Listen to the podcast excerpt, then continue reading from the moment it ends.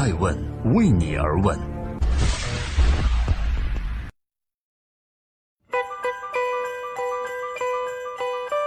Hello，大家好，Merry Christmas，圣诞前夜快乐！今天的二零一七年的十二月二十四日，我是爱成，欢迎聆听守候爱问人物。今天是周日，也是圣诞节。每个周日，我们雷打不动的是要上线爱问顶级人物对话的节目。我是主持人爱成。圣诞前夜，我们对话的是中国教育电视台台长袁小平。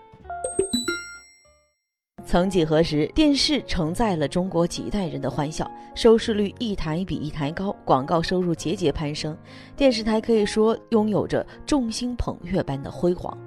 然而，时代在改变，四 G 网络的普及，各大视频网站随时随地看视频内容的便捷，以及新媒体的强势来袭，猛烈冲击着作为传统媒体的电视台。受众流失，广告下滑，渠道垄断优势不在。电视台似乎陷入了颓境。有人说啊，终有一天电视台会只存在人们的记忆中的。事实真会如此吗？爱问人物有幸专访到中国教育电视台台长袁小平，试图找出一条传统电视台的救赎之路。欢迎各位继续聆听《守候爱问袁小平》，唱衰电视是否为时过早呢？正在播出的是第六百九十一期《爱问人物》，记录时代人物，探索创新创富。今天周日，爱问袁小平：产业反哺事业，建立生态闭环，中国的电视到底该怎么办呢？袁小平，中国教育电视台台长，资深媒体经营管理者，二零一四年开始担任中国教育电视台台长，在他的带领下，二零一七年教育台荣获年度最具成长性特色卫视称号。近年来，在新媒体的剧烈冲击下，电视台的渠道垄断优势不在，多数电视台面临着广告收入下降、经营成本增加、核心人才流失的发展困境。可是，在这种形势下，中国教育电视台的广告在2017年却逆势上扬百分之三十三，收视人群也在不断增加。他们是如何做到的呢？他们又能否为传统电视台摸索出一条救赎之路？中国教育电视台提出了要把这样一个国家电视台打造成学习型、特色性和精品化。那现在，呃，从您入台到现在，您做了哪些具体的努力？我们电视媒体竞争很激烈，包括。您曾经供职的央视，我们在这个互相竞争的激烈中，我们都找准我们的位置，所以我就跟我的同事讲，我说我们呢要剑走偏锋，要另立门户，我们需要在我们这个行当里头找到属于我们自己的、别人不可替代的，而且可以长时、长时间可持续的往前发展的路。那么我们必须回归到教育。举个例子，我们办了一个栏目叫“中国艺考”。因为我不知道，这种艺术考试是怎么考进来的，他对我们在中国传媒大学的学生来说都不知道是怎么考的，那么他对观观众一定是很有吸引力的。那么同样，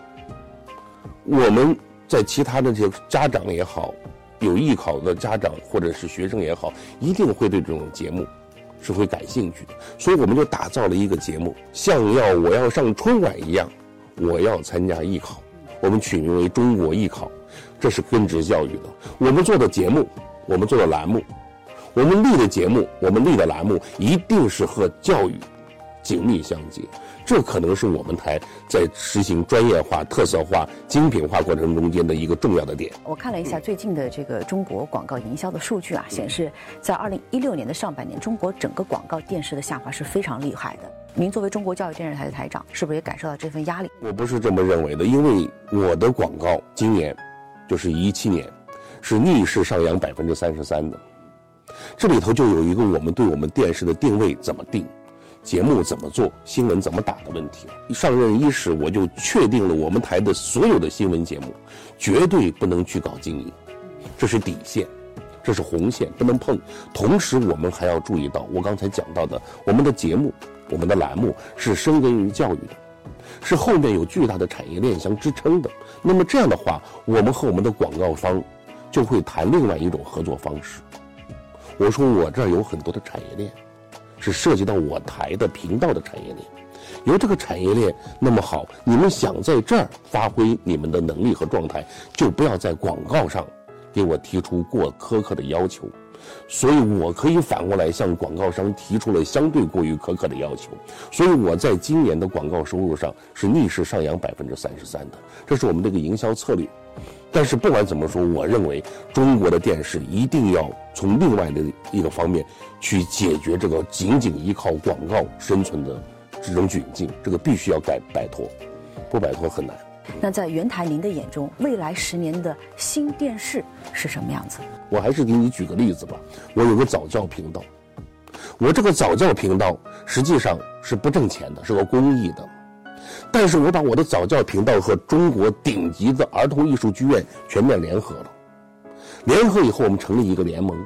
我们在这个联盟的旗帜下，我们在发展我台的频道下属的早教产业，包括幼儿园，而且效果非常好，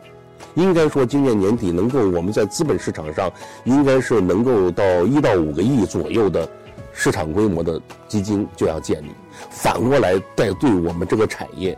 这个幼教早教产业进行布局，在全国我电视频道覆盖的省市将推广我们这个博版，应该说它所产生的效益反过来会反哺我们这个频道它的工作人员和这个频道节目内容。我想这叫产业反哺我的事业，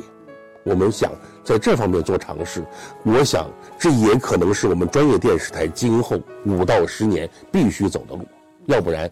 很难。爱问。是我们看商业世界最真实的眼睛，记录时代人物，传播创新精神，探索创富法则。